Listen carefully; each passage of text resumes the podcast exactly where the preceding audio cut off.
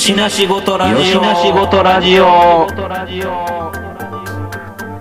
よしなしごとラジオ。取り留めのないことにこそ大切なものが宿っている。そんな答えのない問いににじり寄るつれづれトークラジオ。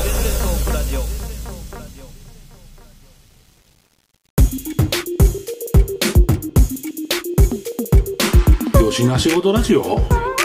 よしな仕事ラジオやってよしな仕事ラジオ知らんはい、というわけでね、あの、まあ、引き続きの収録となっております。はい。引き続いて、まあ、ちょっとほい。メンバー増えてます。上、なん、こんなんな、予定なかったんけど、なんか増えたね、急に。この、ただの同窓会のこのメンバーの中にまた一人増えてます。はい。まあ、とりあえずは、えっ、と、引き続き、はい私、トミーと、うっちーと、こんちゃんとガミとそして、マッシーが入りましたそう、マッシーが来ていただきました。えー、マッシー。このマッシーさんはどういう人なのかというのが、そっからまたこれちょっとね、これでまあまあ、ちょっと軽く軽く。ごだ説明を。ここれれ、、本人、本人からちょっと言ってもらう？そうですね。だって、その、なんか、あんまり、あのー声聞けへんかもしれへんからさ。そうね、あの、マッシーさんの声を覚えてもらうためにも、ちょ覚っと、ちょっと、じゃあ、ちょっとマッシーさん、えっと、簡単な自己紹介。簡単な自己自己紹介ね。まあ、どういう関係かやね。こう。えーっとですね皆さんは、えー私の先輩方でありつつ、ほいほいえー先生でもありつつみたいなまあでも、えー面白い話を喋ってくれるおじさんたちと。そう。せやな、そういうあの、全部そうなんやけど、一個もわからへん。聞いてる人はそう一個も。そうもうあの、全部合ってる。全部合ってんねんけど、はい。全部聞いてもなんか全然わからへん。そうですね。ま、まあ、いっか。はい。まあそんな感じで。そんなもんねはい、ちょっとまだ温めていかないとわかんない。そうですね。いや、まあまあ、そうやってこう、まあ、盛り上がってるんですけれども、これまあ、あの、昔話がまあまあ続いてて、絶えないそんな中で、はい。まあ、先頃、はい。発掘されたはい。ものが、発掘、発掘ですよこれ。完全に発掘ですよ発ね。掘ですよ。これ、だから今日の収録するに至るのは、なんかきっかけですわ、これは。そうですよね。なぜこのメンツがこの揃い踏むことになったのかっていうきっかけにもなってきっかますよね。けがありつつの、なんだ、起爆剤になった。加速するための、もう、そう、あ、これ、いるやろっていう、コンテンツとしているやろじゃあやろう、みたいな。逆、逆パターン。ね。その発掘されたものっていうのは何ですか？それは、じゃあ、ガミさんに説明してもらえますか、簡単に。はい。あのーこのテープおはテープカセットテープなんですけれどもテープ自体がもうなくなってるカセットテープで。はい MD より前ですよ。そうですよもうだからこのカセットテープをねあのプレゼントしてもらったんですよ。おう。うっちーこんちゃんこの二人から、うん。ね。この でもこれもうそのまま名前書いてあるもうまあでも、これ、あの、ユニット名、打ち込んでしょ？打ち込んですね。あ、そのままですね。しかも、その、まあ、言ってみれば、2曲収録されてると。おね、A 面、B 面に分かれた。A 面、B 面に2曲って。片面何分って話やけどね。えーそのね、えーっと、一つ目がですね、スパイナル、スパイナル。合ってんのかなって自分で見てて思ったんやけど、え、アルバム、あアルバムって言うんか分からへんけど、うんスパイラルスパイナルやのに、曲はスパイナルスパイナルだったかなって、どうやったかなと思って、それ間違ってんちゃうかなってずえーっっと思って、とアルバム名がスパイラル、スパイナルで。で、一曲目一曲目がスパイナル、スパイナル。A 面ね B 面がスパイナルエナジー。さっき、さっき、活気づけにエナジードリンク飲みましたね。そういえばね。前振りのようかに。同窓会乾杯みたいな。というわけで、まあ、その、うちコンと、うちコン、この二人で、えー作ってくださった。どんな風に作ってくださったんでしょうか僕は、いいただいた時に正直、これ、冗談かなと思って、その、でもでも、その、100冗談。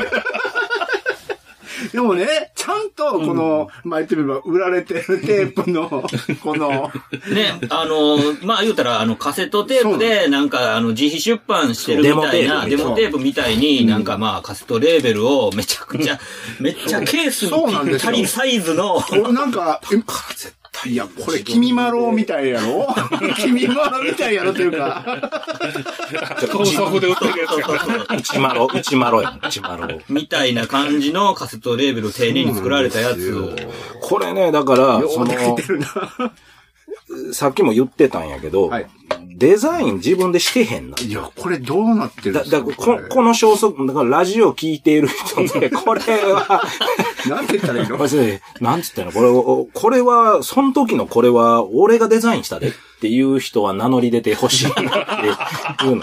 僕の中で記憶がないから、やらせてるねん。マッシーではない。マッシュではないことはさっき確認できた。ですね。じゃあ怪しい奴が何人かいるんやけど、でも年代的にはマッシーラインが近いんじゃないのマッシーのちょっと一個上に、い二個上に、のぶしみたいなやつがいるあのもちょっとありあ、うん、得る。ありえますね。ありえますね。のぶし的な感じもちょっとする。この、このぴったり感とそうですね。で、それをおもろがってくれるか。うん、うん。ねただ、ただ、おもろがってくれるときはやってくれるけど、あの、どうでもいいとき絶対やらへんやつやから。そうですね。これでも多分デザインちょっとでき始めて、うん。ちょっと楽しくなってきて、あ、そういう推測。なんか、書体とかいろいろ使えるようにわかるわ、わかるわ。なんか、雰囲気出しますよ、みたいでな。、おそらくやけど、おそらくやけど、この、このフォントは、僕らは指定してるような気がする。ああ、確かに。うち、うちとコン。あ、ええ じゃなくて。ええあの、タイトル。あー、あのなんかみ、あの、明朝寄せ、寄せ文字的な はいはい。感じな、フォントの、あれは僕らがもう絶対こだわって、ここだけこうしてくれ、あとは任せるみたいな言ってる感じが、そう。完璧後輩に頼んでる感じですよね、これね。もう間違いないから、間違いない。僕、だって記憶ないもん。自分でやってんで、こんなセンスないもん。いや、ほんで、これは何か、何かを記念するそうそう、形でもらったん？なんでもらったん？ガミさんなんでもらったん？これ。覚えてないですよ、それが。あ、覚えてない。じゃあ、僕が覚えてる範囲の範囲の話をすると、はいはいはいお願いします本当に流行っててん、僕、これ作るの。あ あの、誰かがて、さっき、えっ、と、話にもありましたけど、月曜日は大阪行って、火曜日は京都行って、誰かの知り合いの展覧会のオープニングで飲めや騒げの大騒ぎ、2軒目3軒目っていう時に、やはり、あの、皆さん、こう、手土産を、はいはい。やんなかしはいはいはいら。で、まあ、551の蓬莱多かった時期があって、もう豚まんばっかりあっても、みたいな。もう日、日持ちせえへんし、みんなそれで学習していくわけですね。日持ちするもんで、まあ、花もどうかなと。で、そうなってくると、みんなちょっとこだわりが強すぎるから、あの、どんどん、あの、お宮合戦になっていく。はいはい。で、これ、で、それがもうお宮合戦が、やがてネタになるみたいな。いかにおもろくってとか、いかに印象に残ってとか、いかにっていう風な、いかに状態がついてる。んで、これもう抜きんでるには、僕はこれしかないと思って、その、例えば、えー展覧会のテーマとか、その人のイメージとか、アーティストのイメージとかを、えーと考えた上でオリジナル楽曲を作って、で、完璧なものにして渡すっていうのが、おしゃれじゃないって思ったわけですよ。なるほど。なるほど。で、そういうの第1号やったかどうかはちょっと覚えてないんだけど、いやー、すごいなこれ、実は、ちょっとこれを機にいろんなテープ、あったかななかったかなって実は手元に何も残ってなくて。あの、マスタリングの、マルチトラックレコーダーで聴けるようなのものはもちろん残ってるんやけど、はいはいその大元は。んそれはあるんやけど、んその、落としたやつ、トラックダウンしたのは手元に一切なくて、うん多分それは放出してる。ちょっと版画みたいでいい感じだよね。ちょっとかっこいいよね。で、手元に残ってなくて、なので、まあこれは今回持ってきてもらったけど、あと実は2曲存在してて、某、某今、あの、桶職人、あ桶職人で、京都で桶職人で超有名な、有名人やはいはいはい。有名人。彼の展覧会のやつも1曲作る。ー嘘読んだらよかったぐらいやね。言ったら来てくれると思う。あと、まあ、同級生の、えっ、と、石石長石長をやられてる、野瀬の方で石長をやってる。もう分かってきました。はいはいはいはい。彼にも曲を作って、すごいですね同じ形で。だから多分、大きく3曲は存在してすっごい。あ、でも確かに、あの、僕が確か97年ぐらいの年って、あの、細かいの合わせたら11個ぐらい発表してるんですよ。ああ、繁その盛にやってる、一番やってた時かもしれないですけど、だからその都度ね、なんか、もうスパイナル、スパイナルの、あね、その前にパイナップル持ってきてくれなかったと思うんですけど、なんかパイナップルも持ってきてくれましたね。あれね、ウケるね。丸ごとね、丸ごとね。当時パイナップル形おもろい。ほんで、もうもらったやつ困るねん。でも実は、もう真似しましたもん。実はそんな高くなくて、そうそうそうそう。パフォーマンスがあのそうそうでゴージャスに見えるっていうね。みんなあの、魚の瓶の、うんあの、あーとかね。シェビーノねとかね。あの、手中にどうぞって持ってきて。僕も持ってったことある。あねだから、そ、だからそこら辺から加熱したんやと思うわ。なるほど。みんなの、みんなのあれが。んで、どうしようどうしようって。その、人の展覧会やのに自分が奪ったろうぐらいの 勢いなわけですよね。その、その一時番おもろいやつ持っていこうみたいな。そうそうそうそうそう。もうそ、そんな時期やって、だからそんなことばっか考えてたから、で、まあ、非常勤もやってて暇やったし、あの、準備室、スタジオみたいになってたから、なんかあの、こういう、ま、ま、マイク。あそうそう、インカムマイクね。インカムマイクね。だからそんなんでもう楽しくて、で、暇な時間は作るみたいな。ちょっと今、あの、コロナで結構スタジオが詰まってるらしくて、みんなミュージシャンで制作をいっぱいしてる。もう感じは一緒で。先取り、先取り。売れてるわけでもないし、ってどこ目指しとんねんみたいな話やけど、すごい、でもなんか、まああの、、熱量がね。ね。あいや、もしかしたら展覧会名か、なんか、そうやわ。言言っててんな。なんかが関係してるんちゃうかなっていう気はするんやけどな。これなんか言ってたかもしれんななんか。当時。言ったかもしれないね。この、だってこのワードはそうやん。うんそうそうそうそっから取ってるはずや。うんんだと思うんですけど、うんうんまあ、そんなんで、なんか、まあ、現存する曲が3曲あって、今日はそのうちの1曲、うんうん。ガミさんの展覧会のために書き下ろした、書き下ろしの取り下ろしの、取り下ろしのほぼパクリって。そうそうそう。ほぼパクリっていうね。そうやった。だって去年がもう流行りすぎでしょ。流行りすぎた流からね行りすぎたけど、でも先取りやで、うん。当時。当時ね。僕だ、これさ、あのこれかけた後に解説した方がいいんかどうやろう。まあ、それは、変、まあまあ、一旦聞きましょうよ。聞こうか。うん聞こうかうん。じゃあ巻き戻して聞きますね。これ B 面からやったらえらいことになるから。A 面から。A 面からいきましょう。すげえ、ラジカセ久しぶりに見た。うわ巻き戻してるよ。めっちゃかっこいい。カリカリカリカリ言うてるやん。片面5分やから早いよね、多分。起きた。この音。すごいな。お。もう終わろってまうやん。入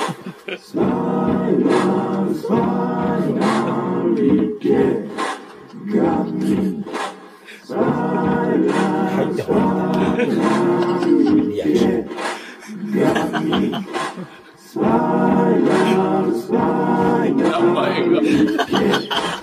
もろですやん。こ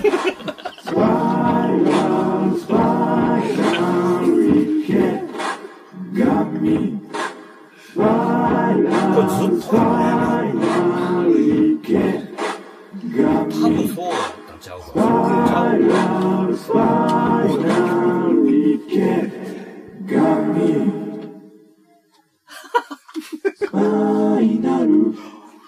いや、ほぼやるわ。覚えてないわ。これすごい、これすごい。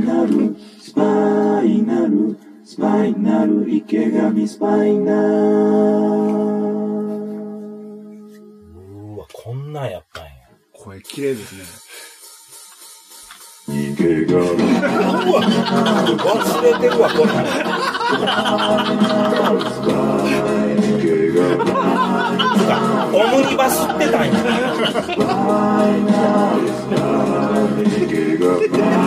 名前ばっかり。バレてますけど。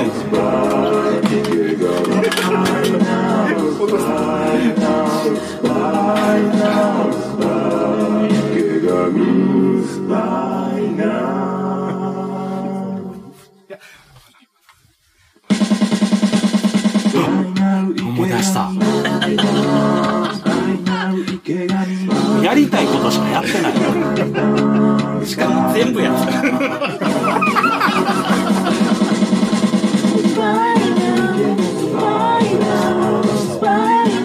いや、でも、無駄に音圧があるね。アナログやつアナログやから、コンプレッサーかかって。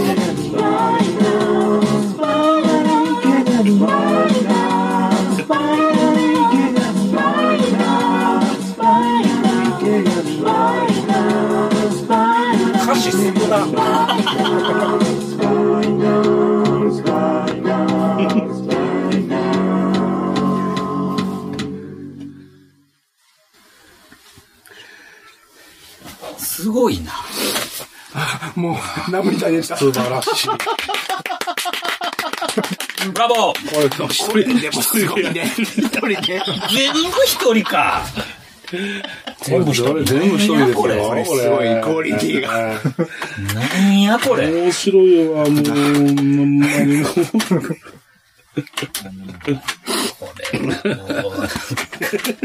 でもこれ、撮ってる最中が一番おもろいやつやな、これ。編集して。思いついたやフレーズ全部、もうぶっ込んでやるみたいな。あれも、これも。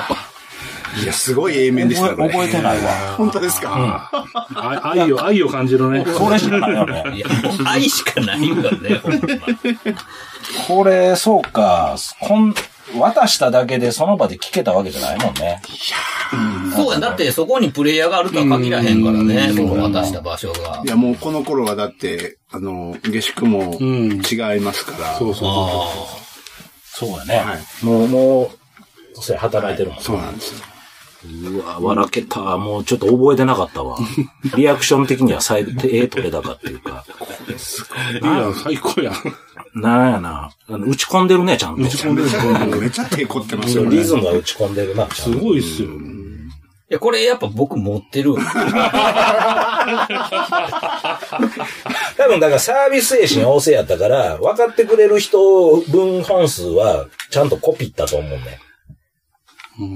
いや、だから僕ね、これ最初にいただいた時に、この、なんか、うこのテープだけが、このケースだけが、うんうんうん冗談でまさか、まさかほんまの 音楽が入ってるとも思ってなかったんあでびっくりしましたよ。だから再生環境あったよな、家帰っありました、ありました。びっくりしましたね。て。いやいや、今、だから頭しか覚えてなかったわ。あーうん。頭のパクリのやつしか覚えてなくて。でもなんか、ワンフレーズだけ、こういうの多分やりたかったっていうのが全部あって。そう、全部盛りやもんね。全部盛りで、でう、んビーチボーイズはやりたかったの。うんビーチボーイズ風なのはむちゃくちゃやりたくて、どっかで試す機会、あなんか奥田民生みたいなの先取りみたいなもんやな。うんやりたいのを実験して取っといたら、こういうことがこういう風なスキルになるっていう風なのを多分当時、その、思ってやってたうん重ねるのは楽しくてしょうがなかったから、うん重ねる、ハモるとかっていうのでやってたけど。もう、なんていうの、こう、MTR で遊べるだけ遊びましたみたいなやつですねだから、いやこれだから、ーこれすごいね。鍵盤は弾いてないけど、弦楽器は弾いてるから、ベースとかどうしてたんかなって感じやけど。いや、ベースはありましたよ。弾いてましたよね。後半やで、多分。そうかな。おそらくやけど、ギターにオクターブかけてたと思う。へ でもなんか、また、こう、後からまた流行ってくるラッツスターみたいなね、あの、あー確かに確かにボンボンボンみたいな。そうそうそう、あれもやりたくて、あの、低いの。うん。バリトンの、ああいうのをどこまで出せんのかな、みたいな。バッチリですね、その辺ね。だから、あの、トラックダウンとか今聞いたらむっちゃ恥ずかしい、むちゃくちゃやけどな。そのバランスとかは。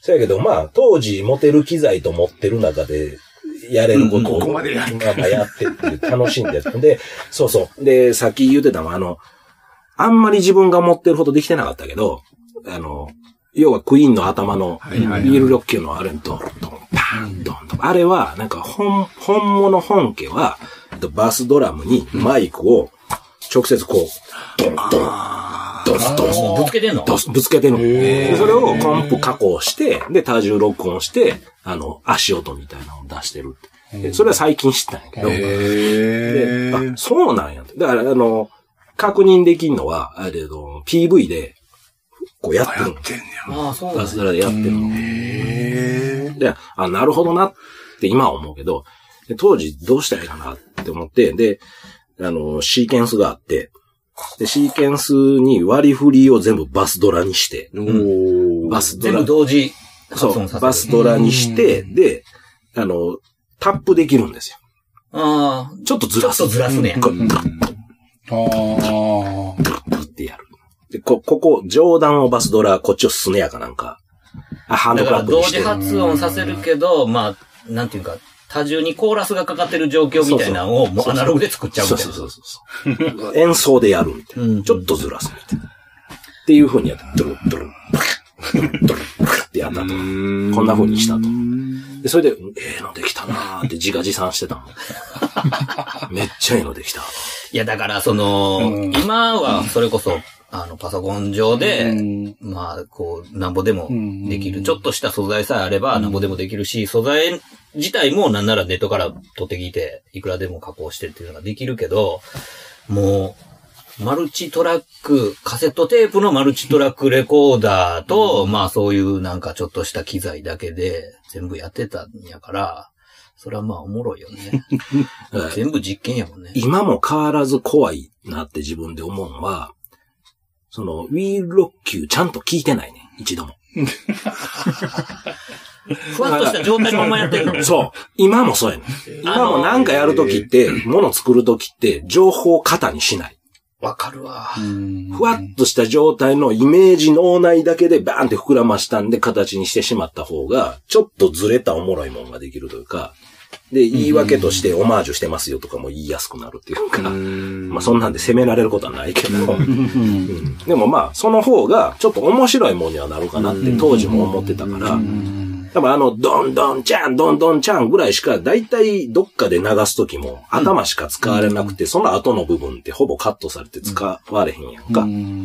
だから、あの曲はこういうもんやっていうイメージで当時は、あの、ドンドンチャンをいかにドンドンチャンするかみたいまあ実際に、その、僕らが、えっ、と、まあ、学校で、その、美術を、まあ、勉強しようと思ったりとかなんかして、っていうのは、まあ、その、大学の図書館とか行ったりとかして、で、まあ、それらに関する、なんかこう、本、こんなんかなと思いながらなんか、でも大体外れてて、見ても。で、ななんか、かゆいとこに全然届かへんって思いながらも、まあ、バラバラ、まあ、見たりとかしてって言って、その、ふわっとしてんねん。絶対、あの、なんか、自分が思ってるやつに届いてない情報にしか当たらなくて、でも、あの、ちょっと外れてるけど、まあ、しゃあないかと思って、それをまあ、つまみ食いして、そで、そんな別に地頭がいいわけじゃないから、なんか引っかかるところしかもう持って帰られへんっていうのを、なんか、数打ち当たる的にやって、その、ふわっとした、実はでも、ほんまに欲しい情報からずれてる情報を、こう、無理やり、こう、おにぎりのように合わせていったやつで、もう自分の中でこう、編み出すしかなかったから、その情報にたどり着けなくて。でも、それが、ちょっとおもろなる時ってあって、なんかそういうの、そういう、ある種まあ苦労なんやけど、そのなんかノイジーなものの中から、なんかこう自分のフィルター使って出すっていうのって、あの、今逆にやりにくい環境やん。その、あーそのものズバリの情報にいけてまうからい。けてまうし、うんまあそういう交渉派じゃないけど、そういうのもあったりとかするもんな。まあ、うん言ったらね、マニアックすぎる。そう。で、なんちゅうの？えっ、と、大して詳しくない人も、すぐ検証できてしまうね。その、なんか出た、アウトプットされたもん見て、本当にって思って、ちょっとググってみたら、あちょっとこれ間違ってるよとかって、すぐさま指摘できてしまうことの不幸さ。なんかそういうのは別に、なんていうかな。間違っててもいいじゃない的な話。だからその、ま、間違ってるからとかじゃなくて、このアウトプットされたその目の前と、お前だけが対峙しろよ、みたいな。お前がなんかその、別に Google を携えて、それを、あの、なんかこう、検証してくれやんでいいから、みたいなこことっていうのもあって、なんかそういう目にさらされる中で表現を続けることのしんどさみたいなのは、あるかもしれへんなと思って。だからその、うろ覚えの情報でも、なんか胸張って出せれたことの、なんかその、おおらかやけど、でも逆にそれがクリエイティブな感じやったりとかすることっていうのは、今できひんのは。逆に貧しくなってるかもしれへんと思って。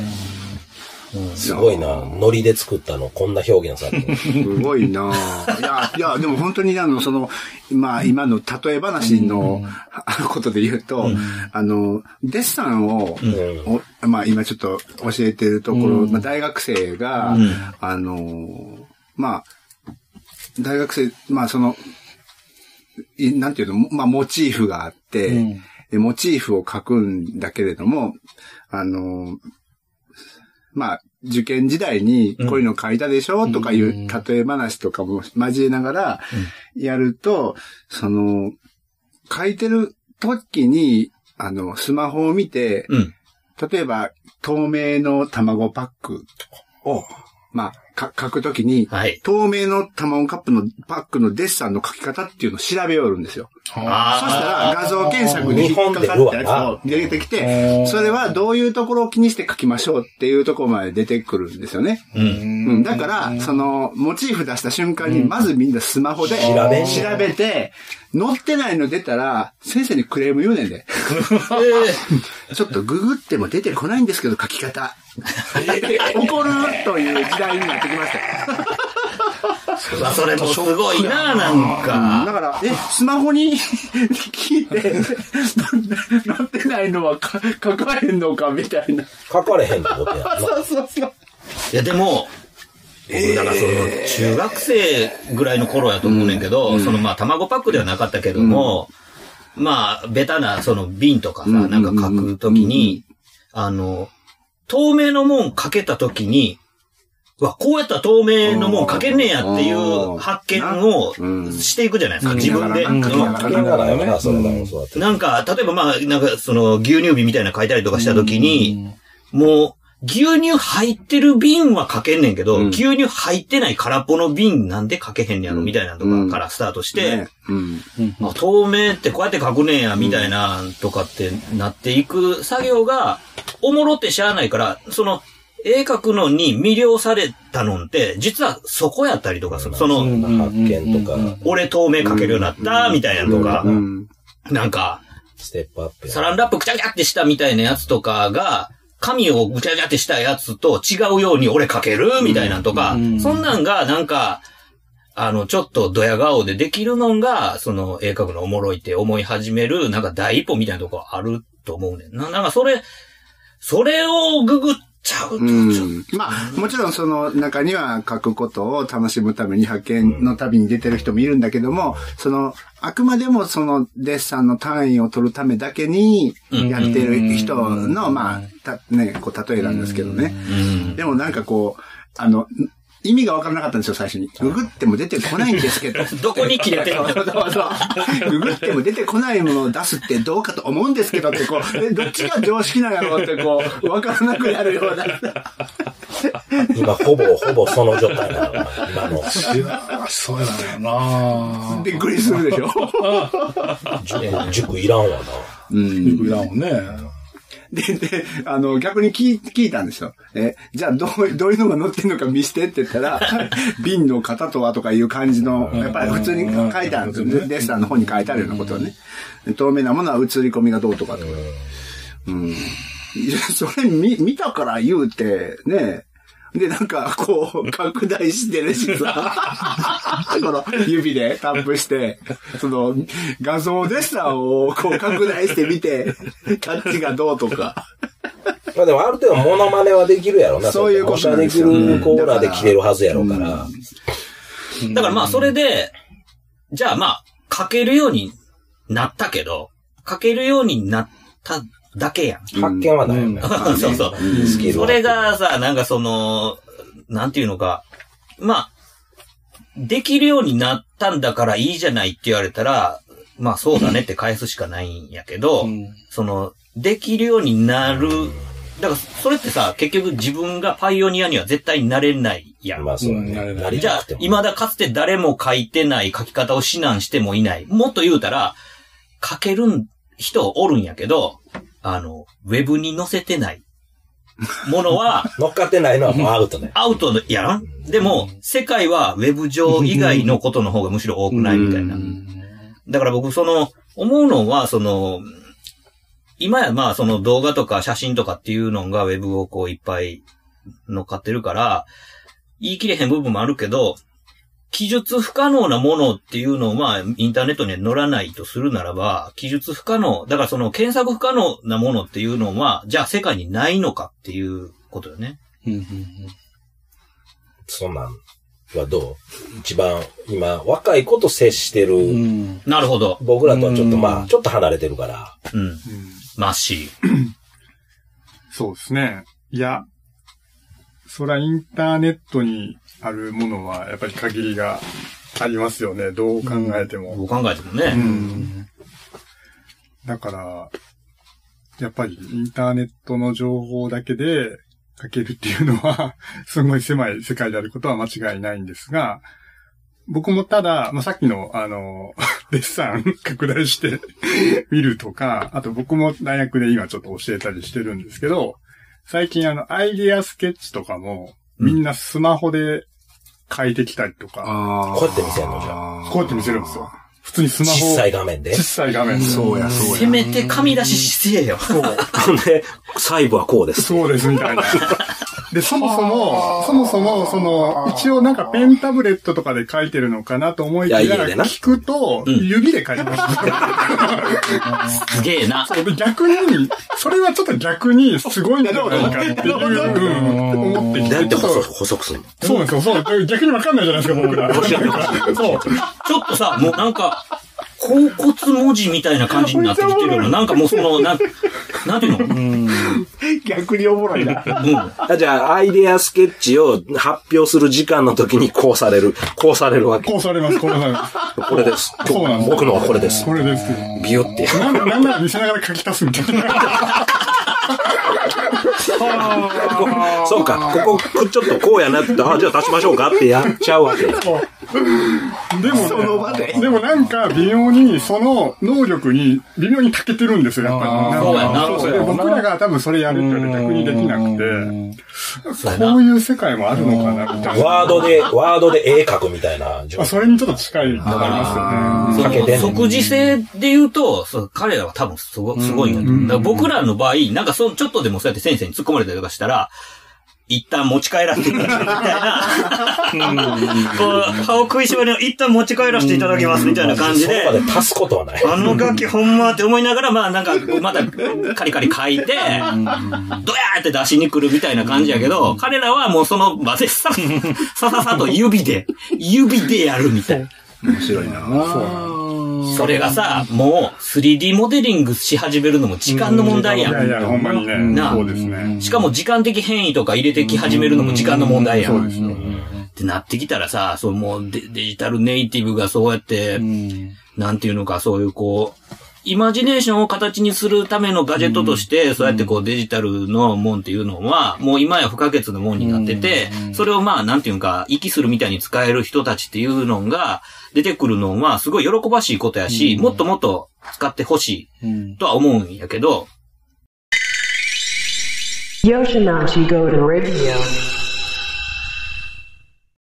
なんだろうね。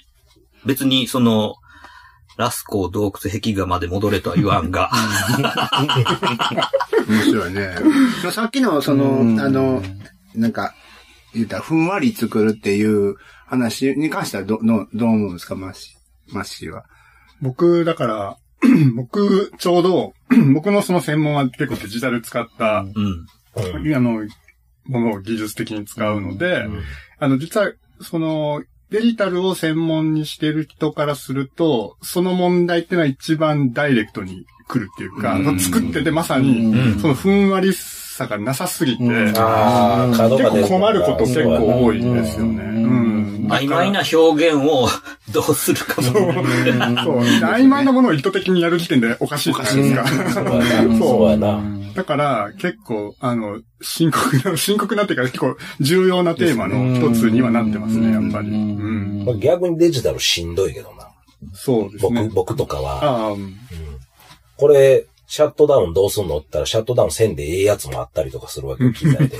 え、いいのいいの？って。いや絶対せなあかんやつちゃうの。で、ある機種は、ちゃんと一け、一け、一け、シャットダウンやねんけど、え、電源切るだけでいいの？とかって。大丈夫？みたいな。ありますね。いやもう、コンセントブチ引いて 引っ張ってもいいよみたいなやつとか逆に怖なるみたいな。そうそう。ど一緒のとこで一緒の仕事してるから、そいつらが。その機材がね。怖くなるときある。そうですね。だから僕もだから、僕が学生の時は、ギリギリそのデジタル系もそういう名残たくさんあって、あの昔のちょっと前、10それこそ10年、20年前ぐらいまでは、一応周辺機器から電源消さなあかんみたいな。のが。あそうそうそうそうねそう。で、それはコンピューターとかもやっぱりあったじゃないですか。で、今はもうそれこそね、USB プチって抜いても、まあ一応出るけど、なんかアラート出るけど、まあ大丈夫だろうみたいな感じの状態になってて、だから、便利にはなってるんですけど、だんだんだんだんね、なんか、え、いいのみたいな感じにはなりますよね。だからさ、あの、レコード、CD とかって来てるんですよ、カセットとかって。扱いあるやん。うんレコードはもうやっぱ珍重されたもんで、こう、長岡のクリーナーできっちり拭いて、うん針をスッとこう、ラジオ、ラジオ。全然わからない。そうかそうか。まあ、あのーなん。ちゅうたいの、うー丁寧に扱うもん。や、レコードとか。傷つけたらあかん。からっていうところから来て、CD のメディアになって、もうめっちゃ便利になったな。もう飛ばすん。も楽やで、スキップも簡単やでって、それがこうどん。どん。どん。どん。来てるやん。か。だから、そうなると、その世代の持ってるなんだろう、その、メディアに対する大事にする感が違うっていうか、一人暮らしの部屋行ったら、カセットテープがガバうん。ッて、クソほど散らかってましたうん。っていう世代。でちょっとこれ進むと CD になってるわけよ、それが。でそれがまた変わってくる。で、これがまたね、USB になってったら USB 転がることはないと思うけど、まあ、ようなくすとか、うん。そういうことになってったりとかするんやろうな、みたいな。だからその、まあだ大事にせえへん。うん。ジャケットがこんだけあったからジャケ買いっていう言葉があって大事にするっていうのがあったりとか、物質としてね、物質感がどんどんどんどん薄れていくっていうのが世代によってあるよねっていう。そうですね。でそのビューの、ビュー、ビュー君はどう思ってんのやろうな。どんな感じなのね？いやー、どうなんでしょうね。もうでも、音楽とかはダウンロードでいいんじゃないとは思ってる可能性はありますよね。ただでもあれなんですよね。今、レコードとかって売り上げちょっと上がってきてるんですよ、ね。そうみたいなね。それって、だから、ムーブメントとしておしゃれであるよ、その方がっていうのが、火つくとそっちにまた動くって動くことだよってことですかね。ね。ちょっとだけわかんないのが、その、今おっしゃったその、レコードと CD の間に結構溝があるような気がしてて、つまり、んレコードまではアナログに溝掘ってるものだから、うん。その音自体にも、やっぱりこうちょっと、効果があるというか、えん影響があったりするっていうのもなんとなくわかるんですけど、まあ、CD から完全にデジタルデータだから、これ以降のメディアの変遷でなんかその愛着枠みたいなことって、あるのかな？どうなのかなっていうのはちょっと。難しいよね。だからその、まあ、圧縮フォーマットとかに愛着が湧くのかどうかだから、俺はちょっと S3 はな、ちょっと違うねんなって。サンプリングレート128以下はもうちょっとなしやと思ってるわとか、そんな話とかなってきたら、そうですね。それはまた愛着とは違うよね、確実に。よね。うん。違う方向に。だからそうやって、そのなんか、あの、一つの、まあ、あの、情報として音楽を、まあ、何かの、えー個体に定着させる方法が、まあ、そのレコード版やと、その溝みたいなもんから、カセットテープやったら、まあ、その時期の、その、まあ、強弱とか、プラマイとかっていう風な形になってっていうのがあるけど、やっぱ CD は急にジャンプして、それがまあデジタルデータになってるっていうのはあるけど、これ難しいのがさ、その、なんか、今、僕らって、あの、スピーカーでかいほど偉い時代でしょ、まだ。ほんまやね。そうそうそう。そして、あの、2way より 3way で、なんかもうなんか、あの、でかいのんと中ぐらいのとちっちゃいのんとついてて、なおかつもっとちっちゃいやつとかついてたりとかしたらもうすごいドキドキするみたいな感じやったけど、格差やな。うん。今やどんどんちっちゃくなってきて、もちろんその、なんていうか、長官上はそれらを越すぐらいのもんとかもできてきてて、っていうのがあるんだけど、でもやっぱりなんかあの、でかいスピーカーの方が絶対絵に違いないみたいなっていうのは、その、物理的に、あの、たくさんの空気揺らしてるやん。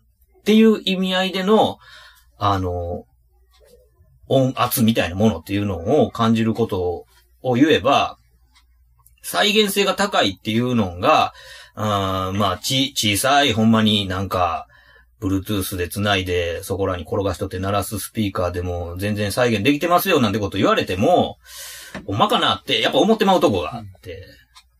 なんかそういうのが、だから、あの、そう言われたから、そうなんやって自分を納得させてるけど、ほんまに自分の耳とかでちゃんと聞いてますかっていうことよね。だからその、自分の体験を、その、情報で保管することに慣れすぎて、自分の体感情報を、あの、ちょっとないがしろにしてたらやばいなっていうのは、ちょっとあるかなっていうのが。だからその、Google で調べて絵の描き方っていうのも、まあなるほどそうなったらそういうふうに、そんな感じに描けるよねっていうのにすぐさま見つかったりとかするけど、でも、そうやってなろうって書いて、確かに言うてるように自分やったから、そんな風に書けたけど、この絵ほんまにそういう風になってるかな？透明かけてるかなとか、卵パックのこうペペリした感じかけてるかな？みたいなところの検証がおろそかになってしまうと、それまでの絵になりかねへんっ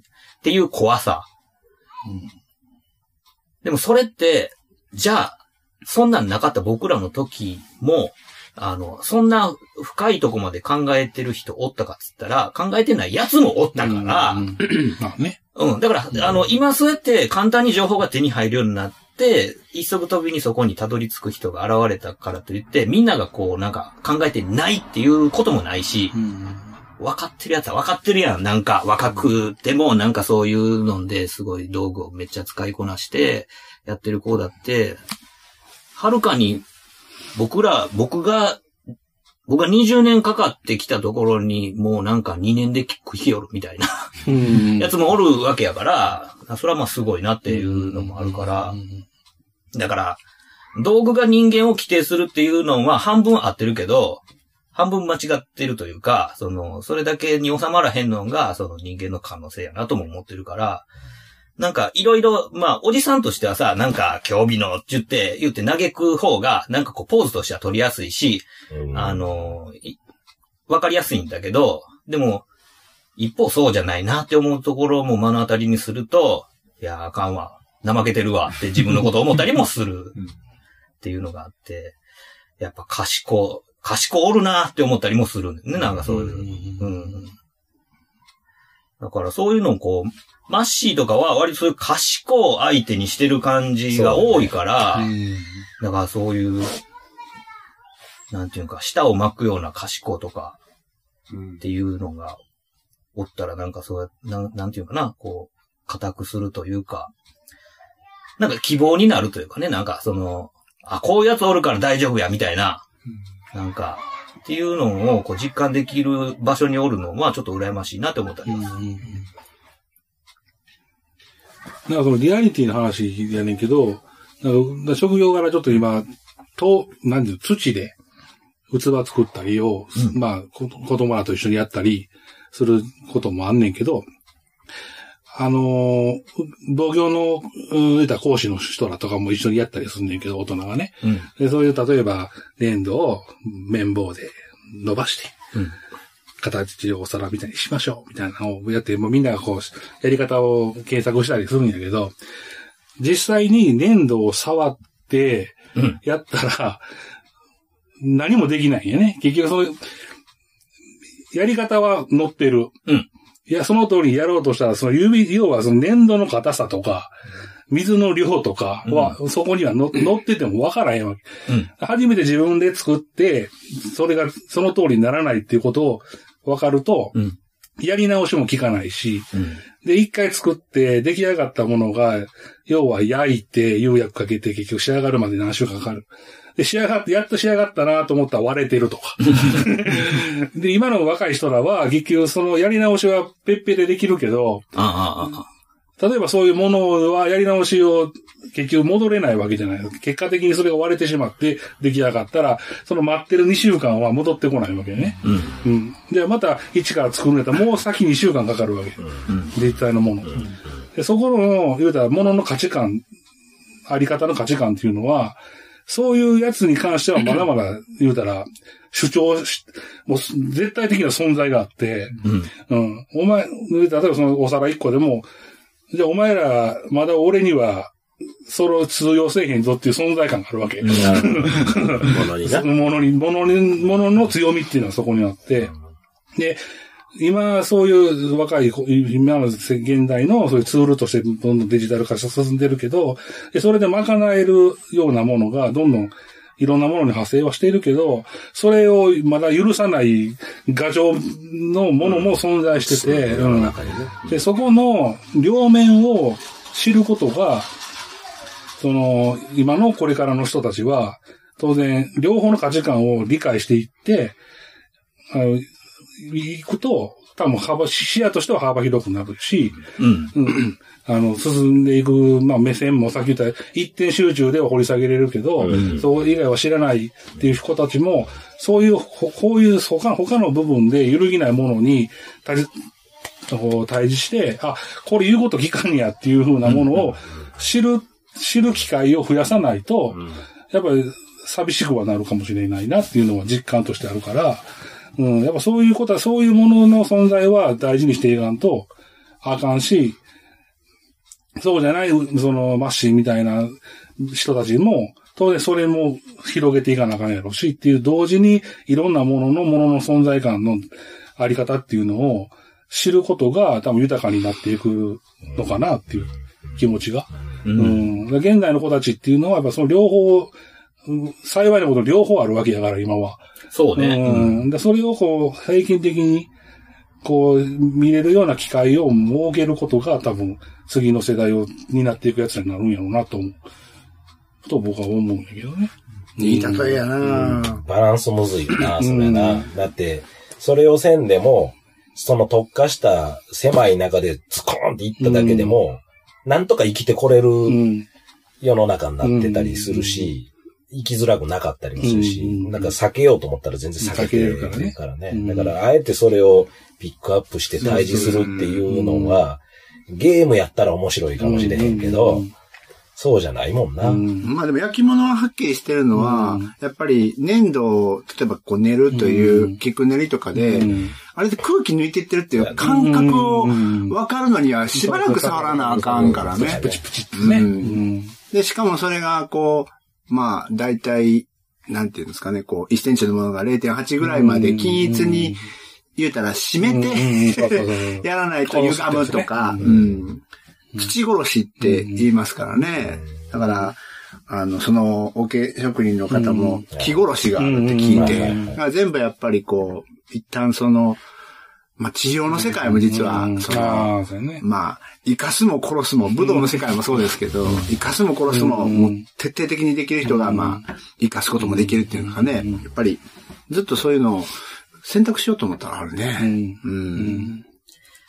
なんかその、マテリアルの限界っていうのは、うんもうなんかその物理的な、あの、限界っていうものと隣り合わせで、うん。それとどうやって折り合いをつけていくかっていうのが、まあ人間がずっと長い時間かけてやってきたことやから、うん。だから、まあ、その、最近ではその、まあ、小学生の間からプログラミングの授業をだらかんだって言ってるのも、これまあ、あの、絶対やった方がいい。絶対やった方がいいんだけど、同時に、じゃあその時間と同じだけ粘土触ったり、うん。木切ったりする授業も同時にやらないと、その、まあ、あの、電脳の中での事象、法則について詳しくなるのと同時に、物理世界の中での事象についても、やっぱ詳しくなる必要があるっていうのを、やっぱ同時にやらないと、うん。あの、結局その、現実世界とその、こう、電脳の世界とをうまくリンクさせるやつが、まあ、この世を制するやつになっていくっていうことを考えると、うん。やっぱその両輪がちゃんと回ってくれないと、噛み合わないわけで、あの、なんか僕ちょいちょい気になるなって思う話で、その、まあ、貧困問題とかいろいろあって、うん。で、なんかこう、お金なくなったら、ああ、もう住む家なくなる、住む家なくなって、で、なんかこう、ご飯も食べれなくなって、ほんでもうあとはもうなんか、餓死します、もう死にます、みたいな、っていうのって、あの、まあ、頭では理解できるんやけど、ほんまにほんまなんて、なんか思ってる部分もあって、それって一体どういうことかっていうと、多くの、日本の多くの田舎って、お金じゃなくって、食べ物結構動いてるやん。あの、取れたしあげるわ、みたいな。うんうんうん。実際僕んちも、なんか近所の、あの、おばちゃんとかが、なんかまあ、家庭菜園とかやってて、うんで、絶対取れる時って、うんアホほど取れるね。で、その余剰分とか、あの、お裾分けでもらったりとかするのね。うん。で、それがまあ食卓に上ってくると。で、これお金払ったんじゃないので入ってきてる食料、うちに入ってきてる食料みたいなものっていうのを考えたときに、お金だけが全てをこう、なんちゅうか取り仕切る理屈って多分、あの、街の理屈やなと思ってて、うんで、その人間の営みの中でのその、お金のウェイトっていうのって、実はそんなに高くないはずなんよね。だけど、どんどんどんどんその、なんていうかな、みんなの頭の中も、そういうこう、あの、数値制御化されてきた、まあ、電脳化していってるっていうのがあって、その、貧乏になったら、すぐさまご飯食べれなくなるとかっていう発想自体も、なんかそういうところに繋がってるような気がするんだよね。まあ、中途半端な田舎は難しいかもしれないけうど、ん。でもまあ、なんか、持ちつ持たれつをやってる場所とか、そうやってまあ、あの、お裾分けがこう回ってくるようなところに住んでる人っていうのは、すごいあると思うのよね。なんか、うちも実際に、あの、親戚から米送ってくるから、米ほぼ買わない。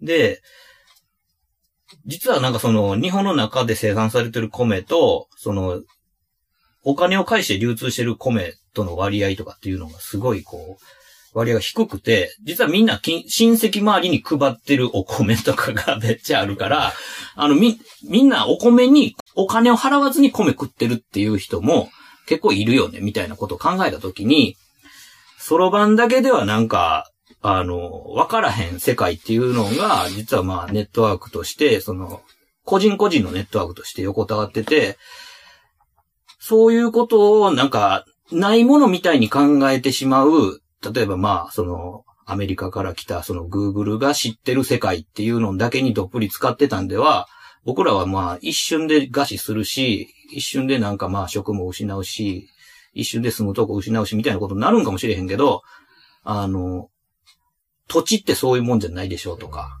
なんかそういう人間のつながりってそれだけじゃないでしょみたいなことを考えたときに、まあ、あの、ネットワークに乗らない、Google が知らないことにこそ、まあ、なんか僕らがこう、まあ、生きる過程の、すごい大きい部分が担われてるんちゃうのかっていうふうな、すごい感じるんだよね。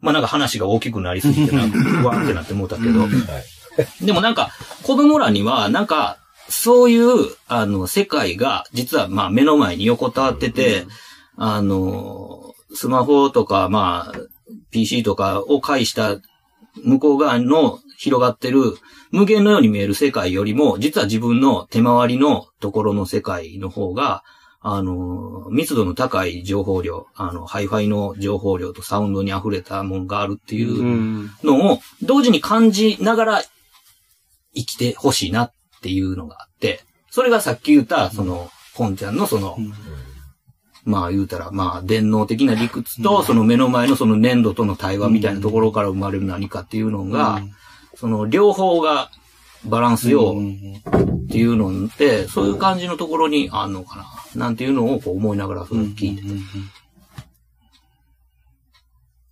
まあ、だ結局、なんやろ、その、い、に、今人が生き、生き、生きるという環境は、あの、まあ、人が作るもんであって、うん当然人の自然環境なりなんなりはある、だったとしても、その、人が作る、し人が作る環境、社会でやったりするものも、人が潰せるものでもあるし、もう、まあ、表裏一体なわけやから、うん。でその中でその、生きるためのシステムがいろんな、あの、ライフラインであったりとか、ルールがあったりとか、うん。でそれは多分世界中あちこちのルールがあったりして、えー生きてるわけやから、うん。うん。で、その中の、ある、それぞれのカテゴリーで生きている人たちであったり、コミュニティで生きている人たちであったりっていうのが、まあまあ、でかい話で言うと地球上にいっぱいあるわけやから、うん。で、その中で、まあ、次世代をどう生きていくかっていう部分もあるわけで、うん。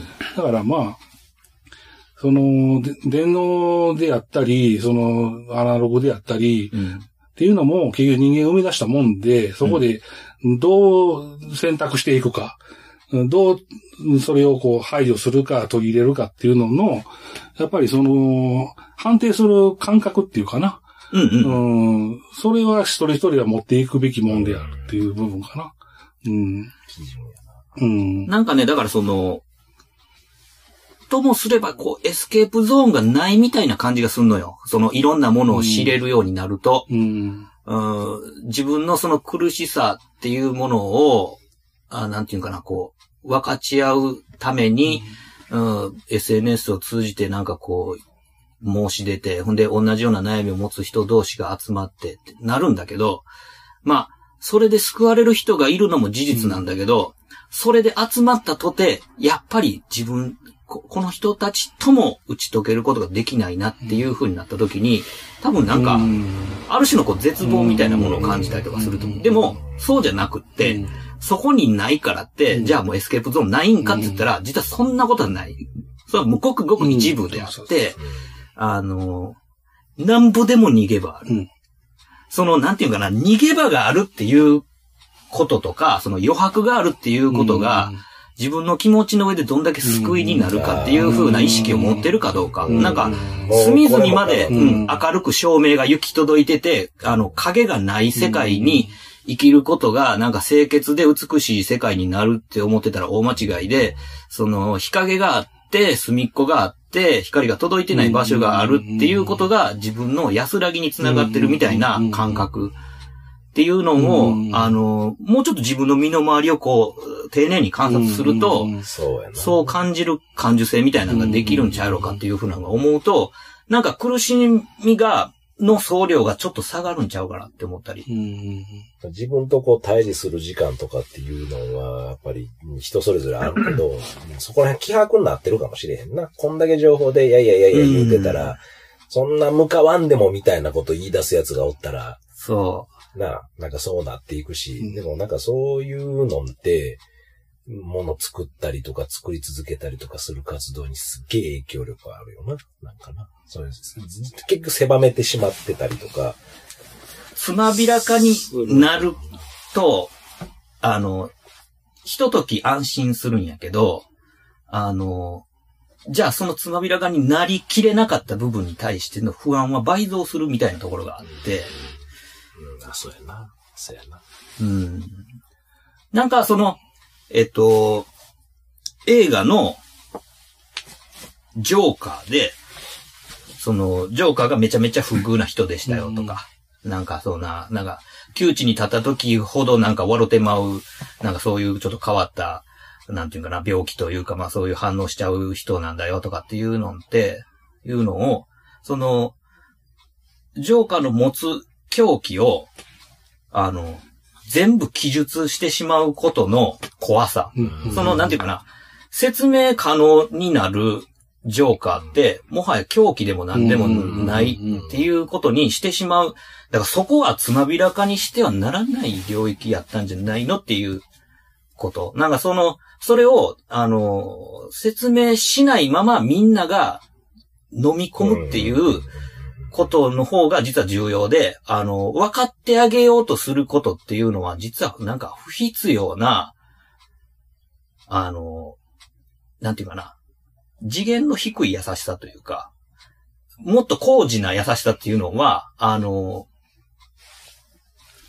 いい意味で無視してあげるとか、うん、見て見ぬふりしてあげるとか、うん、ただただ、あの、スルーしてあげるとかっていう風な、あの、なんていうかな、炎上もさせなければ、いいねもしないっていう、ただただ見守るっていう、ネット上の情報的には何の移動もない状況っていうことが、あの、すごい重要なのかもしれない。その、ネットではさ、なんか、賛同しますっていうか、あの、抗議しますっていうかを常にこう自分に突きつけてくるんだけど、そうじゃなくて、見守りますっていう、あの、どっちとも判断はしません。見守りますっていうことを、あの、表明さえもしないっていうことが世の中にはいっぱいあって、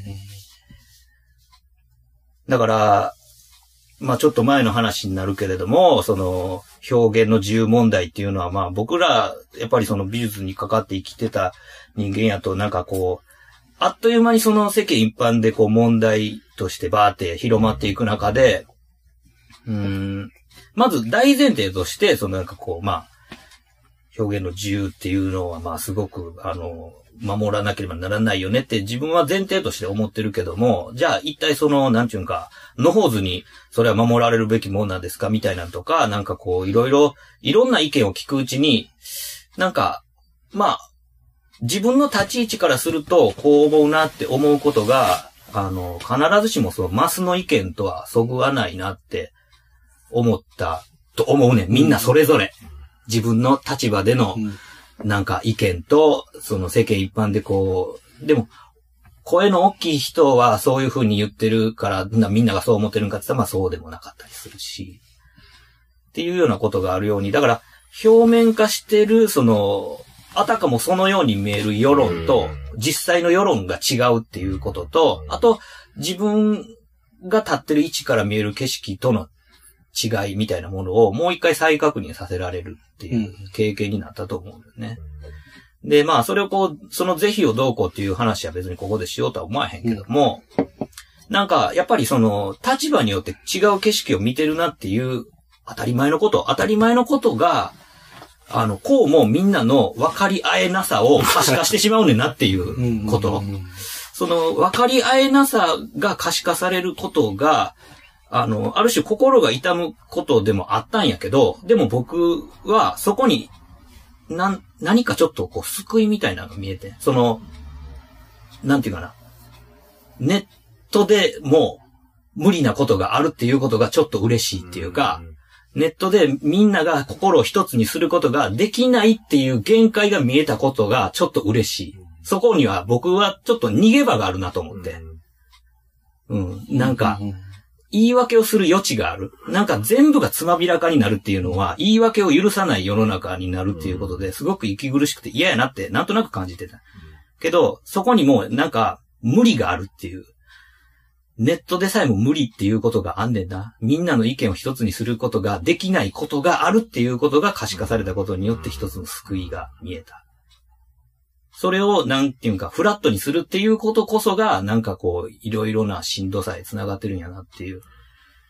だから、あの、みんな違ってみんないいっていう言葉って、簡単に言えば言えちゃう話やねんけど、これの本当の意味っていうのは、恐ろしく、あの、孤独も内包してるし、無理解も内包してるし、っていうことをみんなが受け入れるっていう意味で、みんな違ってみんないいって言うんやったら、僕はそれを、あの、それは立派なことだなって言って拍手を送るけども、なんか、ただの優しい世界をなぞらえることとして、みんな違ってみんないいって言うんやったら、もう甘ったれるなって言いたくなるっていうのがあって、うんなんかそういうのを、なんか、あ常々ちょっと、んって、なんか、思って見て、ニュース見て、えーネット見て、だから、テレビで見るのとネットで見るのとなんでこんななんかこう、手触りが違うんだろうとか、で、自分が実際に見に行った時と、またこれ違う。なんだろうみたいな。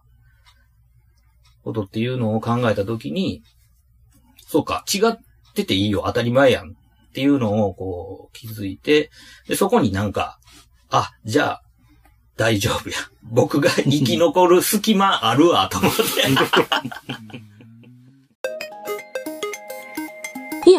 よしな仕事ラジオやん。いや、ほんまや、よしな仕事ラジオや。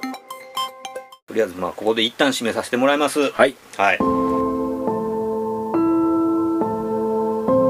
吉な仕事ラジオではお便りを募集しております。メールアドレスは4474510アットマーク gmail.com 数字で4474510アットマーク gmail.com まで質問、ネタ、ご意見何でも構わないのでどしどしお寄せください。お寄せください。というわけで吉な仕事ラジオ今回はこれまで続きは次回の講釈でよろしく。